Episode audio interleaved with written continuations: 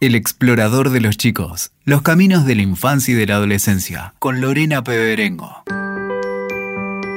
Muy bienvenidos. Esto es El explorador de los chicos y este, el episodio 29. Un encuentro más, en el que seguimos transitando los caminos de las infancias y adolescencias. Soy Lorena Peberengo y el tema que hoy compartimos es Los adolescentes piden otra escuela. ¿Es eso posible? Antes de comenzar, los invitamos a sumarse a este canal. Pueden enviarnos un mail con temas sugeridos a elexploradordeloschicos@gmail.com. También pueden contactarnos por Instagram. Allí nos encuentran como Explorador de los Chicos y Explorador-Cultural. En varios de nuestros episodios mencionamos la necesidad que tienen los chicos de ser escuchados. Quien hoy nos visita se ha ocupado durante muchos años de alojar las demandas e inquietudes de los estudiantes, de comprenderlos, de entender que están pidiendo otra escuela. ¿Qué necesitan los chicos? ¿Qué esperamos los adultos de la escuela que elegimos para ellos? Hacia allá vamos, a explorarlo.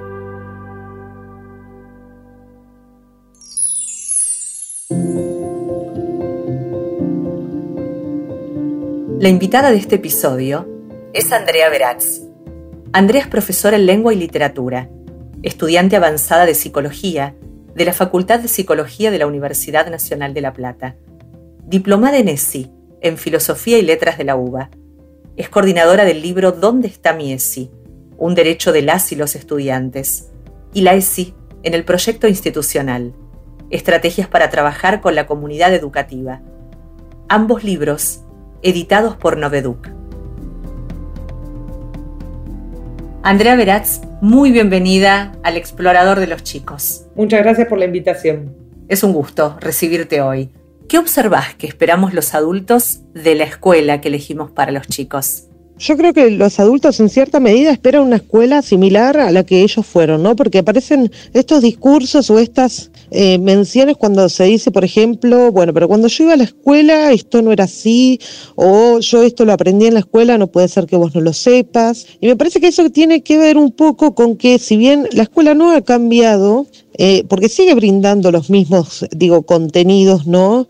Eh, contenidos curriculares. Eh, sí lo que ha cambiado es el modo en que los adolescentes hoy en día viven o transitan y habitan distintos espacios. Entonces, hay que ir a buscar esos lugares que habitan los, adolescentes, ¿no? Donde se sienten cómodos, digo, por mencionar un ejemplo muy, muy cotidiano, las redes sociales, y, e ir a ver qué le ofrece ese lugar habitable a ese adolescente eh, y poder integrar algo de todo eso en la escuela, porque los contenidos hoy en día, eh, los chicos ponen en Google la palabra que necesitan saber y el contenido te lo tira internet, entonces, bueno, ¿Qué es lo que vamos a hacer nosotros con eso, no? O sea, desprestigiamos totalmente y decimos, no, no se puede utilizar eh, Internet o no se puede, o directamente empezamos con esto de, bueno, a ver, qué es lo que te interesa, qué es lo que necesitas, cuáles son tus demandas y en función de eso nosotros poder articular con los contenidos prioritarios, ¿no? Porque si no, no va a haber manera, digo, en, años futuros, no va a haber manera de poder contener a esos, a esos pibes y pibas dentro de la educación formal. Tus años de, de trabajo en el aula te han permitido develar que los adolescentes están pidiendo otra escuela. ¿Cómo es esa escuela que desean habitar? Los adolescentes vienen pidiendo otra escuela desde hace tiempo ya, ¿no? Uno eso lo viene viendo en el trabajo en cotidiano, en el aula, eh, y también en, los planteos, en los trabajos, en los trabajos que se proponen, eh, en la innovación que nosotros tenemos que tener constantemente para poder atrapar a esos alumnos. Eh, yo soy profesora de literatura, ¿no? Por atrapar a esos alumnos con las lecturas, innovar todo el tiempo. Me parece que eh, precisamente en este momento que estamos atravesando, este momento de pandemia, eh, quedó en evidencia eh, no solamente que los alumnos venían pidiendo otra escuela, sino también que esta escuela que tenemos o que teníamos precisamente hasta ahora presentaba grandes falencias, ¿no? y eso se ve tanto en la demanda de los docentes, de los adultos que forman parte de la comunidad educativa, como también de los adolescentes que eh, se han ido muchos y han abandonado la escuela. Eh, o han abandonado esta semipresencialidad, ¿cómo los convocamos nuevamente y con qué propuestas los convocamos si vamos a tener las mismas por las que se fueron, ¿no? Ahí hay como una cuestión bastante interesante para poder pensar, pero también es real que previo a la pandemia eh, ya venían cuestionando el sistema educativo. Eh, me parece que otra escuela es posible en donde los adultos nos corramos del centro de la atención, en donde empecemos a pensar qué conocimientos y qué contenidos son los que les pibes están demandando en este momento. Y bueno, y esta figura adultocentrista de, que todo lo sabe, eh, empezar a correrla para darle más lugar a ellos. Esta escuela que piden los chicos, pensaba, implica considerar entonces a cada uno de los que participan en ella y abrir espacios de reflexión y escucha que nos permitan hacernos preguntas desde cada uno de los roles que ocupamos para acompañar a los chicos en el desarrollo de una vida libre de violencias, promoviendo la equidad entre los géneros y ante todo el respeto por los derechos. Y uno de los derechos ganados es la ESI, esta ley de educación sexual integral que entiende la sexualidad como una dimensión que no se refiere solo a la genitalidad, sino que involucra los sentimientos, la afectividad, la identidad, la forma de relacionarnos con otros, favoreciendo valores como el respeto, la inclusión, la solidaridad y la participación ciudadana. Y si bien la ESI se sancionó hace 14 años, pareciera que es aún poco clara para muchos, ¿no? Hay quienes la apoyan, otros la rechazan, docentes que quieren implementarla pero no saben ponerla en práctica, y medios de comunicación que no comunican bien lo que propone. ¿Podrías explicarnos por qué es tan necesaria en esta escuela que piden los chicos la ESI? La ESI es necesaria por, por varios motivos. En primer lugar, digo, eh, está bueno poder interpelar eh, o poder, poder preguntarnos qué, bueno, qué significan esas siglas, ¿no? ¿Qué es la ESI? La ESI es Educación Sexual Integral. Esa palabra sexual que es tan resistida es lo que se viene dando en las escuelas desde hace muchísimos años. De hecho, yo tengo 35 años y a los 15, cuando iba a la escuela, hace 20 años atrás, eh, la lógica biológico-reproductiva se trabajaba en materias como biología, salud y adolescencia, construcción ciudadana, y hoy sigue pasando. Ahora, ¿qué sucede con la palabra sexualidad. ¿Qué sucede con esto que, a ver, el, acto sexual es solamente una arista de la sexualidad. La sexualidad tiene, nosotros somos sujetos sexuados desde que nacemos hasta que nos morimos y las 24 horas del día, ¿no? O sea, todos los días. Entonces, hay algo que no nos permite pensar en una educación que no esté atravesada por la sexualidad. Eh, digo, Graciela Morgade lo dice, ¿no? Toda educación es sexual. Y es un poco ingenuo también pensar que la escuela es un espacio de neutralidad, no solamente con la ESI, sino también con otro tipo de contenidos. Ahora, hay gente que se opone, hay gente que la rechaza. Sabemos que hay gente que hace lobby con esto, ¿no? Y esa gente que está financiada por grupos económicos o que tienen otros intereses ideológicos encubiertos, bueno, es gente con la que dialogar se, se complica un poco, pero también hay mucho desconocimiento y esa es la parte más preocupante, ¿no? Porque desconocimiento sobre qué? Sobre qué es la sexualidad en sí, desconocimiento sobre qué es la educación sexual integral, porque no nos tenemos que olvidar de la palabra integral al final. Desconocimiento, el desconocimiento es un desconocimiento que es voluntario, o sea, eh, yo elijo no conocer, es una posición política, no querer conocer sobre qué es la ESI, o realmente no conozco porque no tuve formación. Porque no tuve formación, porque no tengo material para formarme, porque hace falta, hace falta, es necesario, eso es real, hace falta formación, pero cuando esa formación está, yo no voy porque no quiero, porque digo, esta parte no me interesa, no sé, pienso por ahí un profesor de alguna ciencia exacta o de alguna otra, no, importa el, área curricular, ¿no? Pero digo, eh, que diga, no, a mí no me corresponde, yo no me tengo por qué involucrar con esto, digo, hoy pensando en el lenguaje inclusivo, que algún profesor de matemática diga, yo no tengo nada que ver con el lenguaje inclusivo, digo, eh, vaya a preguntar a la profesora de prácticas del lenguaje, y hay tantas cosas que uno se puede preguntar, ¿no? Pero lo que sí se ve es que entra mucho más el discurso de los que se niegan que el discurso de lo que venimos intentando explicar qué es la educación sexual integral y qué se hace en las escuelas con la educación sexual integral. Ahora, Andrea, cuando se consulta acerca de lo que se necesita para implementarla definitivamente, se menciona muchas veces que falta bibliografía y que los docentes requieren capacitación. ¿Eso realmente falta o es que el material publicado no llega a las aulas y los docentes no se animan a implementarla para evitar inconvenientes? Hay una realidad y es que, a ver, hay, em, hay material bajado desde los ministerios, ¿no? O sea, hay material propuesto por el Estado.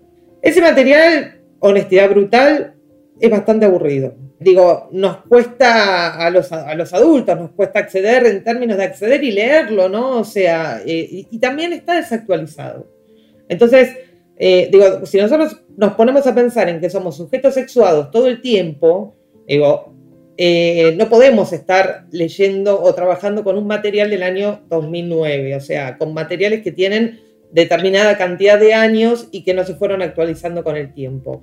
Eso por un lado. Por otro lado, hay mucho material escrito sobre la educación sexual integral en, los espacios académicos, ¿no? Universidades, eh, investigaciones, pero ese material tiene un vocabulario y un tecnicismo que no es sencillo que entre en la lógica de lo que pasa en el día a día en el aula, de lo que pasa en el día a día en la escuela y no tampoco es sencillo que los docentes que puedan acceder a ese material entendiéndolo, ¿no? O sea, por ahí el material arranca con el sistema cis heteropatriarcal y los docentes dicen, pero ¿y esto qué es? O sea, ¿de qué me están hablando? ¿Qué hago con esto del sistema cis heteropatriarcal para poder implementar y articular mi área curricular con la educación sexual integral? ¿Cómo, cómo hago esa bajada hacia los alumnos en el aula? ¿Cómo trabajo con ellos? ¿Cómo construyo? Porque, a ver, hay lineamientos para trabajar la educación sexual integral que están propuestos y hay contenidos, pero no necesariamente esos lineamientos y esos contenidos, digo, tienen que estar en la currícula de, todos y poder, y poder adaptarla a todas, a todas las disciplinas, pero también poder pensar que esos lineamientos son para una construcción con otros.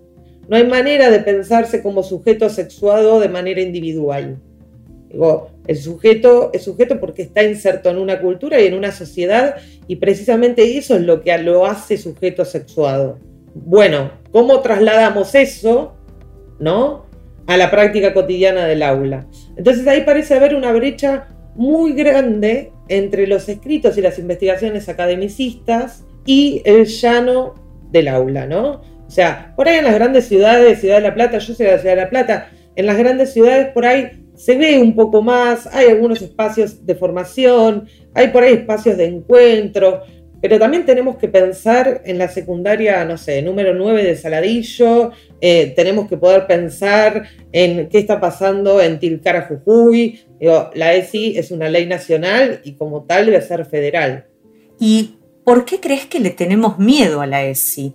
¿Qué temores presenta la ESI en el ámbito familiar y educativo? Yo creo que eh, en este último tiempo se hizo visible, se hicieron visibles muchos temas de los que no se venían hablando, ¿no? Muchos temas que eran como tabú.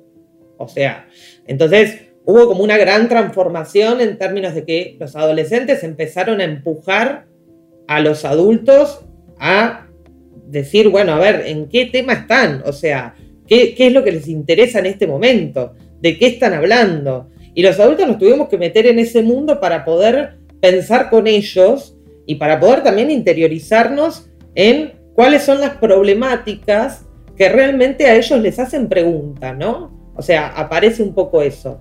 Pero también aparecen estos grupos, ¿no? Que, no quieren eh, la educación sexual integral por dentro de la, de la escuela y que son grupos que a veces aparecen con cierta violencia y es lógico que las instituciones educativas y los adultos tengan cierto temor.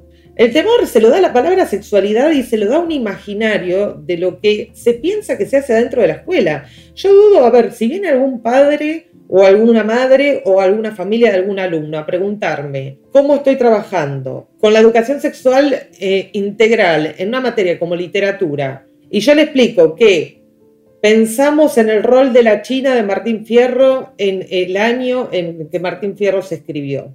O que trabajamos el rol de Penélope. Bueno, ¿por qué Penélope lo espera Ulises eh, durante 20 años sin saber que si estaba vivo o muerto, con una cantidad tremenda de pretendientes para casarse, y ella lo sigue esperando en un momento en el que no existía el WhatsApp como para decir, mi amor, aguantame, en 10 años llego, o sea, me tienen los cíclopes. Digo, si yo hago ese tipo de aclaraciones o explico eso a las familias, dudo que haya alguien que se pueda oponer a eso. El tema es cómo comunicamos. Y ahí me parece que está la clave, porque hay familias que se oponen, pero no por una cuestión ideológica, sino por una cuestión de desconocimiento. Y ahí entran estos grupos que sí tienen una visión ideológica y llegan con la información más rápido que nosotros. O sea, llegan a las escuelas más rápido que nosotros, lo cual hace que tengamos ciertos temores los docentes al abordar determinadas temáticas y problemáticas que traen los alumnos al aula, porque son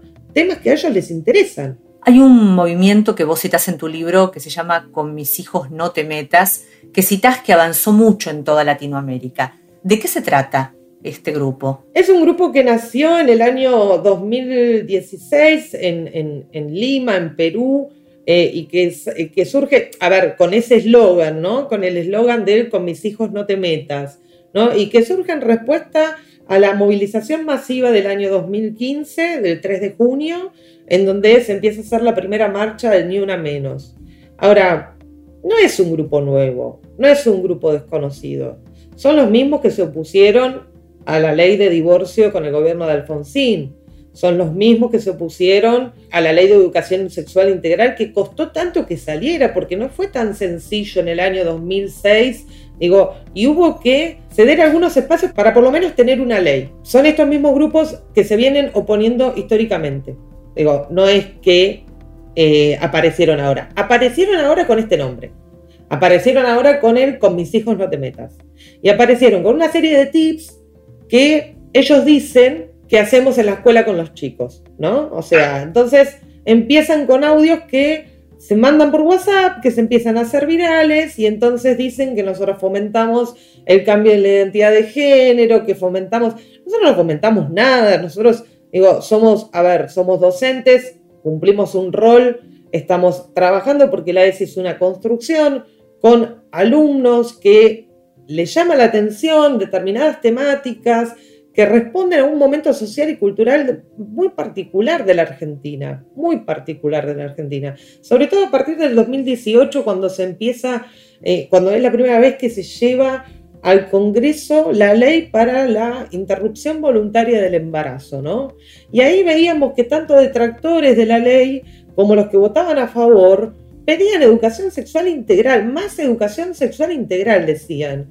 Y entonces decían, bueno, bienvenido sea, a ver, tenemos una ley desde hace 14 años, bienvenido sea más educación sexual integral. Y lo decían ahí, pero después cuando eh, finalmente no sale aprobado en el 2018, empiezan a hacer una, especie de militancia, eh, no solamente en contra de la ley de interrupción voluntaria de embarazo, sino también en contra de la ESI. Entonces ahí es cuando uno dice, bueno, ¿y qué, qué hacemos? Porque algo hay que hacer, porque como venimos hasta ahora, hay algo de la escuela que no está cerrando hay algo de la demanda de los adolescentes que no se está cumpliendo, hay algo que no estamos pudiendo alojar. Y en ese poder alojar eh, entra todas las aristas y, todas, y todos los lineamientos que propone la educación sexual integral. Rescato un interrogante también que planteas en tu libro cuando te preguntas si en el nombre de la ley no apareciera la palabra sexual, sería más fácil su implementación.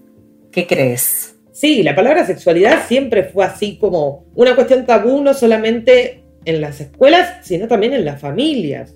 Y sobre todo en las familias, y hay una gran paradoja, porque también preguntarse, bueno, pero ¿qué de lo sexual? Porque hasta, eh, como yo decía hoy anteriormente, ¿no? Esto de, ya se venía trabajando con eh, la arista del acto sexual se venían trabajando con lo biológico reproductivo. Digo, no es que no se hablaba en la escuela de sexualidad.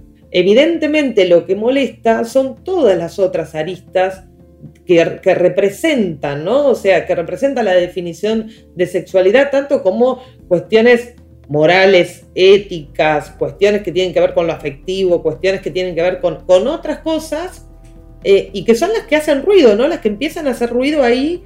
Eh, sí, es una, a ver, es una pregunta que, casi una pregunta retórica, no sé la respuesta, ¿no? O sea, en términos de por ahí si se llamara de otra forma, eh, yo me acuerdo de hace un tiempo de el, rinconcito de las emociones y suena con una ternura divina, o sea, y nosotros venimos con educación sexual integral, o sea, con la palabra sexual, a romper moldes, a romper esquemas, venimos con las perspectivas de género, venimos con una perspectiva también en derechos humanos y entonces es como que sí, es patear un poco el tablero. Ahora, también hay que ver por qué no se habla de sexualidad en, los hogares, en las familias, por qué no se habla en la escuela, por qué la escuela no convoca a las familias a poder pensar en un proyecto institucional con una ESI que lo atraviese y también contarle a las familias de qué se trata eso y qué es lo que vamos a hacer con sus hijos. O sea, tanto esto de con mis hijos no te metas, bueno, ¿qué vamos a hacer con tus hijos? Sí, con tus hijos nos metemos desde que los dejas en la puerta de la escuela porque ninguna, ningún contenido es neutral. ¿Cuáles son los prejuicios en torno a la ESI si tuvieras que describirlos? ¿Podrías brindar algunos ejemplos? Los prejuicios en torno a la ESI son varios, pero también promueven digo, los promueven estos grupos que mencionábamos antes, ¿no? Eh, con lo que dicen que hacemos con los chicos en la escuela. Entonces empiezan a decir que, por ejemplo, la ESI lo que hace es promover la pedofilia. la ESI lo que hace es eh, hacer abortar, que todas las adolescentes puedan ir o que todas las personas gestantes puedan ir y abortar y que nosotros no solamente estamos a favor del aborto legal, seguro y gratuito, sino que promovemos que vayan y que aborten, eh, que promovemos que, digo, y me parece que algo de todo eso, que además es esto que yo te decía, que es una micromilitancia que se mandan audios de WhatsApp en donde dicen, bueno, en jardín a los nenes las hacen vestir de nenas y a las nenas los hacen vestir de nenes, ¿no? Como que nosotros promovemos también el cambio de identidad de género, cuando nosotros no promovemos nada, nosotros acompañamos, nosotros alojamos, nosotros escuchamos, intentamos darle cierta, a ver, cierta contención y cierta escucha y cierta promoción a eso que los adolescentes plantean. ¿Por qué lo plantean en la escuela y no en sus casas? Porque también hay que pensar eso, ¿no? Ahora, ¿Qué promovemos nosotros? Está en la ley, digo, y, no solamente está en la ley, tiene que ver desde lo afectivo, desde cómo me relaciono en mi casa con mi familia, hasta cómo me relaciono en la escuela con mis alumnos, cómo se relacionan entre ellos, cómo nos relacionamos los colegas. entro a sala de profesores, saludo a un colega con un beso, a otro lo saludo con la mano más distante, a otro no lo miro porque no lo quiero saludar, o no me lo quiero cruzar, o cambio de pasillo. Eso también es educación sexual integral. Digo, la manera de vincularnos con otros. Pero bueno, estos grupos que aparecen y que tienen esta idea de poder eh, tirar abajo cada derecho que se conquista y que, repito, que no son grupos nuevos, son los mismos que vienen desde hace antaño cercenando derechos, porque en realidad lo que buscan es eso, o sea, no buscan ni promover ningún derecho ni nada nuevo, sino cercenar derechos eh, dentro del conservadurismo más puro y duro.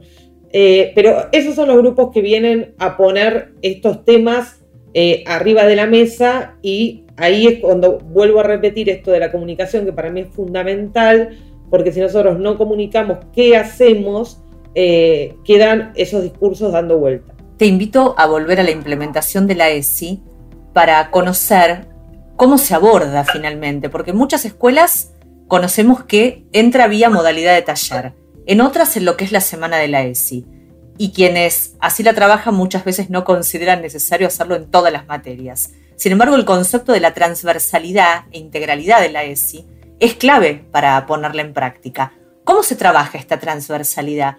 ¿Podrías ilustrar mediante qué proyectos y propuestas para la educación inicial, primaria y secundaria con algún ejemplo en cada caso?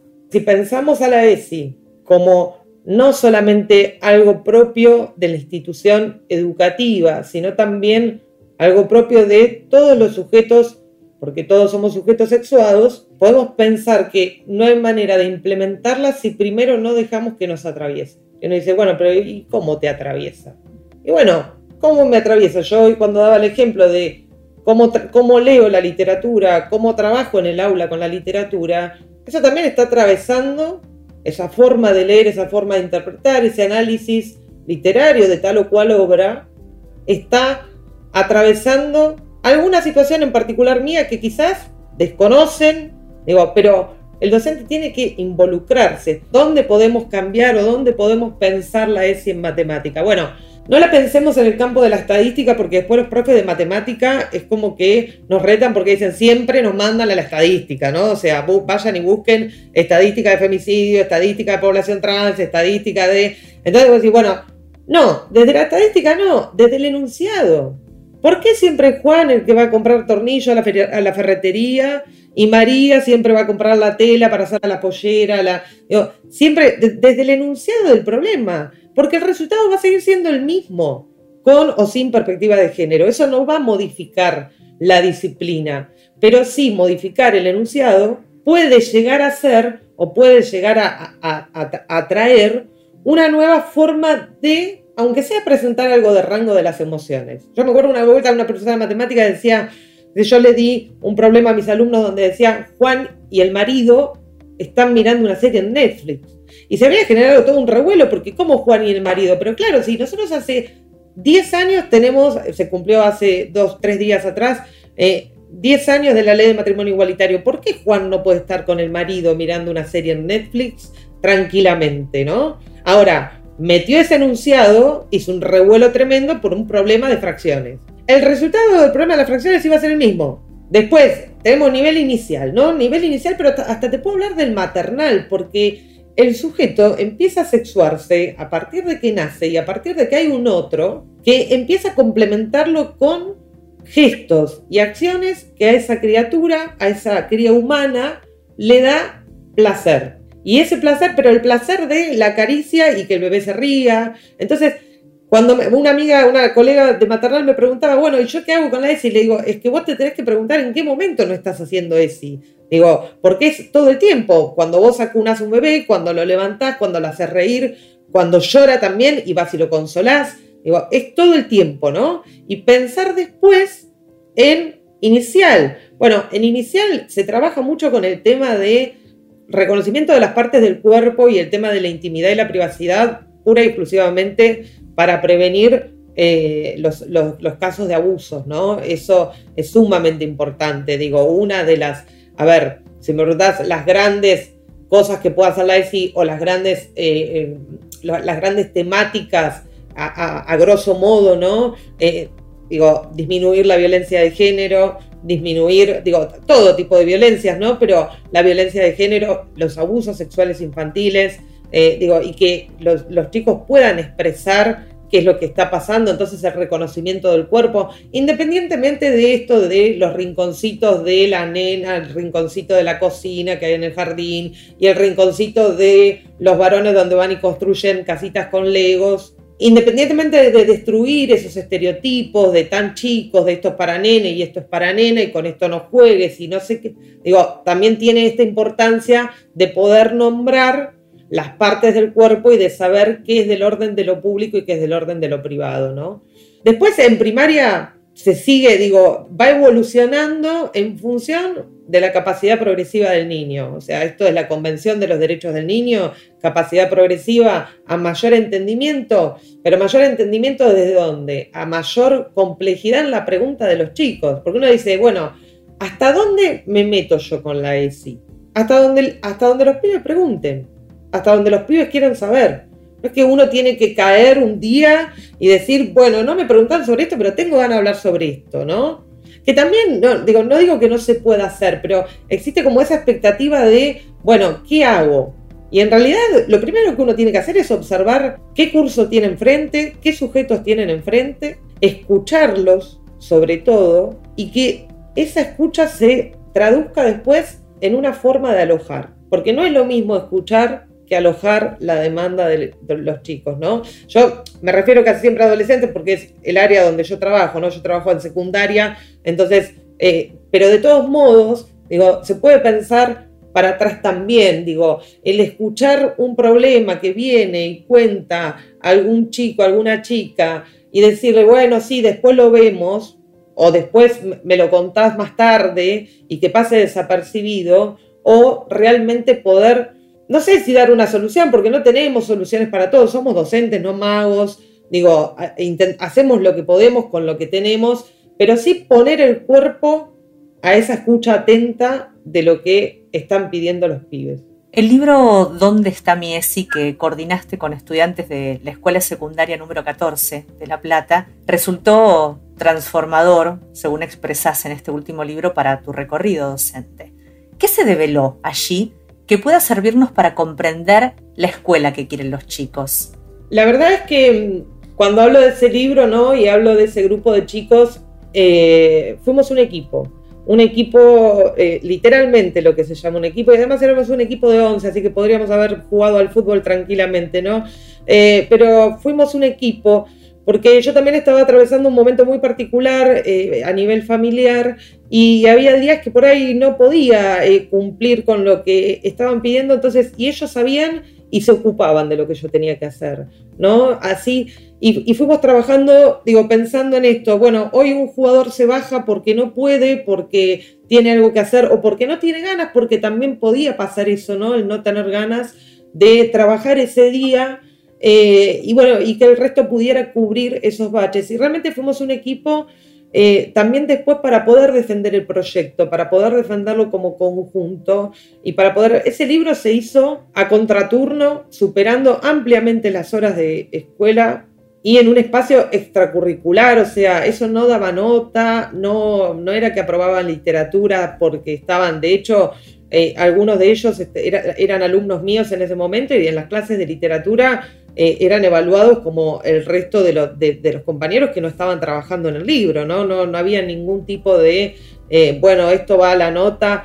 Digo, pero hubo algo del tema que los convocó a ellos, que después terminó convocándome a mí. Y termina convocándome a mí cuando los escucho.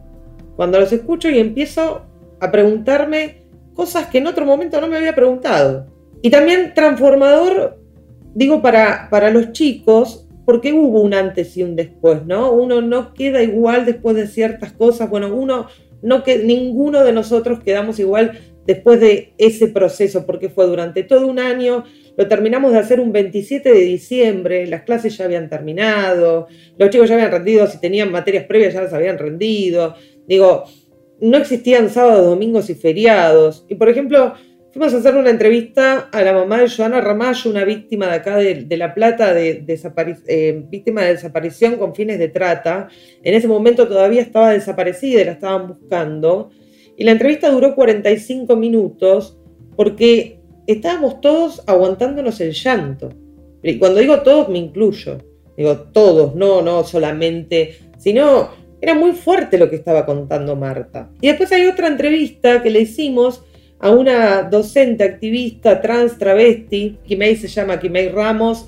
Eh, fue una entrevista más del diálogo y más de, hasta en un momento nos hizo jugar, ¿no? Jueguen ustedes y yo cebo mate y Kimei me dijo, no, no, no, la profe también juega, ¿no? Entonces, y el juego era algo que hacía Luana Berkins también, eh, por, si no la conocen, digo, travesti argentina, militante, eh, que falleció en el 2016, el 5 de febrero. Digo, un juego que hacía ella esto de, bueno, Kimei tiraba palabras y uno tenía que decir lo primero que se le venía a la cabeza, ¿no? Entonces empezaba con distintos tipos de palabras, pero yo me acuerdo mucho cuando ella dijo la palabra travesti, porque en mi cabeza lo único que se me pasaba, que se me ocurría, pues ella dijo, lo primero que se les venga, no vale pensar, o sea, es lo primero, ¿no? Y los chicos empezaron vulnerabilidad, 35 años. Yo digo, 35 años, que la edad expectativa de muerte. Le digo, ah, claro, le digo, pero no lo había relacionado, ¿no? Las cosas que se le iban ocurriendo a ellos. Y en mi cabeza lo único que sonaba era 1 y 60. 1 y 60 es la calle de la zona roja de La Plata. Y yo se lo dije a Kimei cuando me tocó hablar a mí, porque estábamos en ronda, iba diciendo, bueno, vos, vos, vos, vos. Y cuando me tocó hablar a mí, primero dije, qué lindos alumnos que tengo, qué lindas criaturas que tengo, porque las palabras que se les habían ocurrido eran magníficas. Yo decía a Kim le digo, eh, no te voy a hacer, eh, a ver, te voy a hacer honestidad brutal, no podía salir del 1 y 60. Y eso de poder pensar después, ¿por qué me pasó eso? ¿Por qué me trabé ahí? O de haber estado tomando mate en mi vida, me imaginé que iba a estar tomando mate en una plaza con una travesti, pero no por una cuestión de prejuicio. Eh, digo, yo vivo y dejo vivir, pero es una situación que no, no la tenía planteada, no, no me la imaginaba. Me acuerdo que Kimai también en un momento lanzó una pregunta que la tiró así medio como al aire, ¿no? Y en un momento dice, bueno, me dice, ¿y vos por qué sos mujer? Y yo dije, bueno, pero no me lo pregunté nunca, en ese momento yo tenía 32 años, ahora tengo 35, hace 20 años atrás nosotros no nos preguntábamos si queríamos ser mujer, hombre, digo, por ahí había casos, sí, había casos, no es que, pero no eran los más. Hoy en día los adolescentes hablan con una naturalidad de estos temas, de, la construcción de la identidad, que nosotros en ese momento ni siquiera sé si éramos conscientes de que estábamos construyendo una identidad. O sea, no, no, no se hacía a conciencia se seguían determinados patrones. Y lo, que tiene de interesante es que es una pregunta que a mí me hicieron hace tres años y es una pregunta para la que yo todavía no tengo respuesta. Y está buenísimo no tener la respuesta. Y está buenísimo, y, y, los pibes del libro saben que no tengo la respuesta y que cada tanto me la vuelvo a hacer como... Ahora, claro, ¿qué pasa? Cuando uno trabaja con la ESI, con la educación sexual integral, no hay certezas. No hay certezas, porque se vuelve todo del orden de las emociones, todo del orden de las sensaciones, de, digo, de, todo lo subjetivo que se pone en juego, no produce certezas. Y cuando no hay certezas, el ser humano se siente así como medio que está en el aire, ¿no? O sea, hay algo que no, no, no está pudiendo pisar en suelo firme, necesita que alguien venga y le diga, bueno, y la ESI viene a patear todas las certezas que teníamos hasta el momento y con una simple pregunta de vos por qué sos mujer, hacer que yo me replantee una vida. No porque vaya a ser un cambio de identidad de género, sino, o sí, o sí, y no hay problema tampoco, sino por pensar hasta este momento, hasta mis 35 años, cómo llevo mi forma de ser mujer. Lo hago de manera consciente, sigo el patrón, la performance, diría Judith Butler, digo, sigo los cánones establecidos a nivel social, me pinto las uñas hoy si tengo ganas o no tengo ganas, salgo con zapatos estiletos si tengo ganas, no tengo ganas, o lo hago porque está establecido que al casamiento tenés que ir con un par de zapatos estiletos. Entonces, uno empieza a asumir ciertas formas de ser y de construir la identidad de manera mucho más consciente. Y Andrea, ¿qué aprendiste de los chicos en estos años? Yo creo que esto va a sonar un poco cursi, pero yo aprendí de los chicos dos cosas. Uno, la primera, eh, la libertad.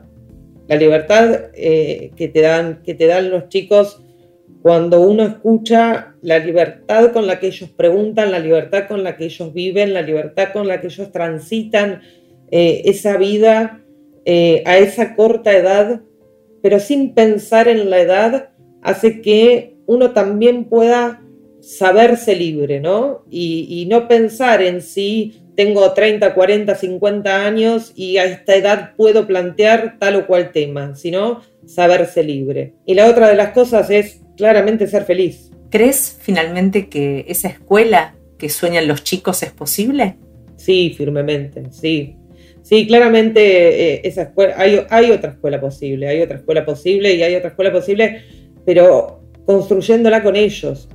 Eh, eh, no, digo, sentarnos en un escritorio, gente que nunca pisó una escuela, gente que nunca pisó un aula más que como alumno y hace 30, 40 años atrás y no sabe lo que está pasando, no tiene trabajo de territorio, pero ellos están pensando qué normativas, qué directivas, qué cosas van a sacar, qué cosas van a poner, qué nos van a mandar, qué nos van a bajar, sin poder pensar o preguntarse eh, o preguntarles también, ¿no? Eh, bueno, ¿qué quieren? A ver, con esto también, digo, no, no, no, no, se trata de una cuestión de que, de que los adultos o los docentes no podamos poner límites en el aula. Yo puedo asegurar que soy una de las profesoras más exigentes que tienen los chicos en la escuela, lo saben y me lo dicen. Eh, y así todo, digo, porque no se trata de el docente con pinche que viene y que entonces eh, la materia la zafamos. No, soy una persona sumamente exigente en cuanto a la literatura, en cuanto a los trabajos, en cuanto a los exámenes, en cuanto a, que piensen de manera crítica todo y hasta que, cuestionen todo y que me cuestionen también a mí. Em, pero esa escuela es posible si, si empezamos a construirla también con ellos. Porque si no escuchamos qué es lo que quieren ellos, o si no, no solamente escuchar, digo, cuando digo escuchar, no solamente decir, bueno, a ver chicos, hablen qué escuela quieren, también percibir, porque se suele hablar de la deserción de, no, sé, de, de, los alumnos en la escuela, de números, porcentajes, el 40% abandonó la escuela, ¿no? Y yo en esos porcentajes no veo, o sea, no son números, son pibes, son pibes y pibas que se fueron de la educación formal. Bueno, ¿por qué se fueron de la educación formal?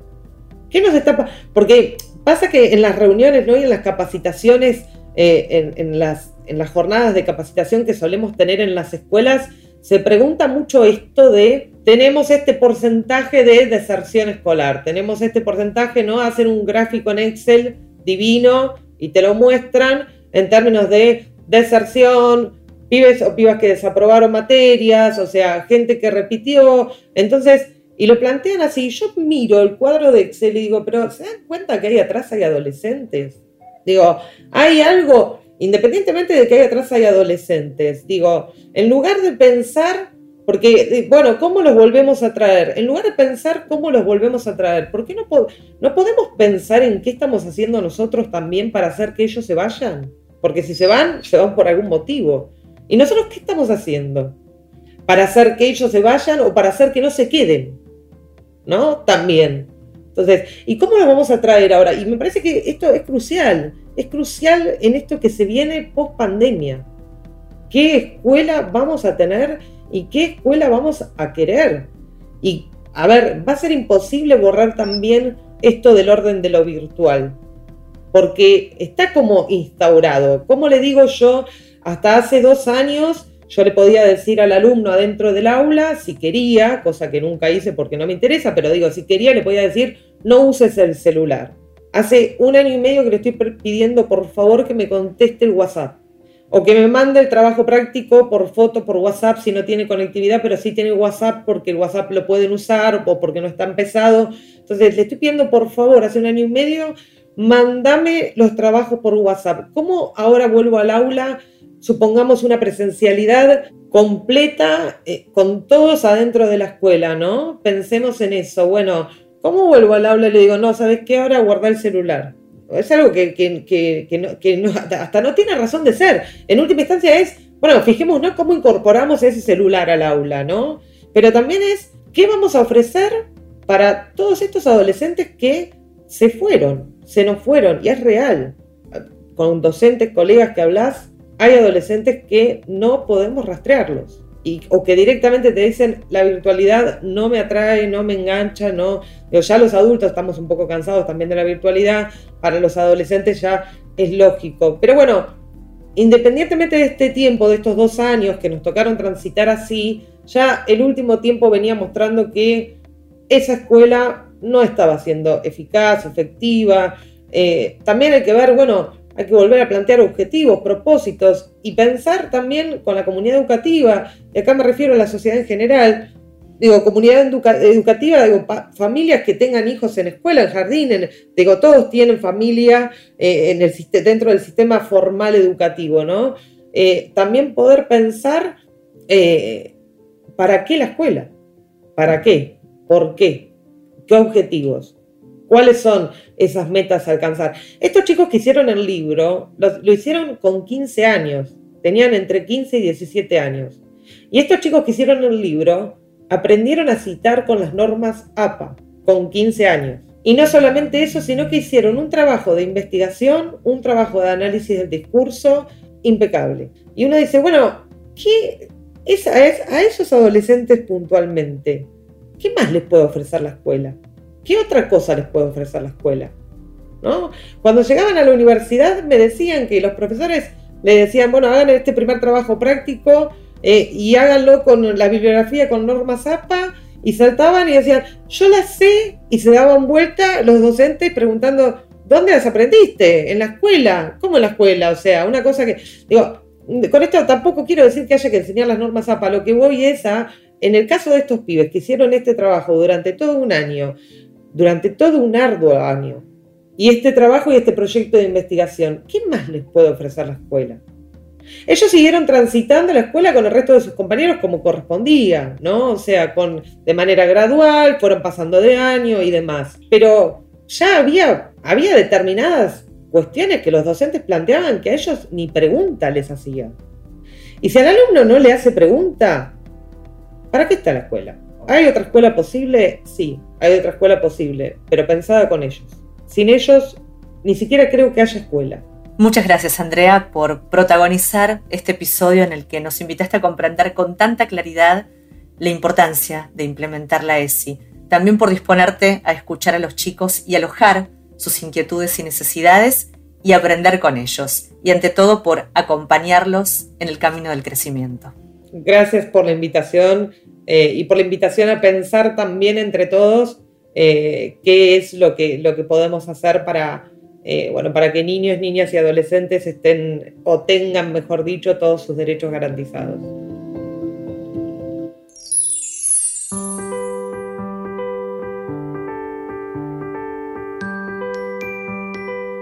Los adolescentes, desde hace tiempo, vienen cuestionando el sistema educativo. Vienen pidiendo otra escuela. Para Andrea Veratz, invitada de este episodio, no hace falta hacer drásticas modificaciones en las planificaciones.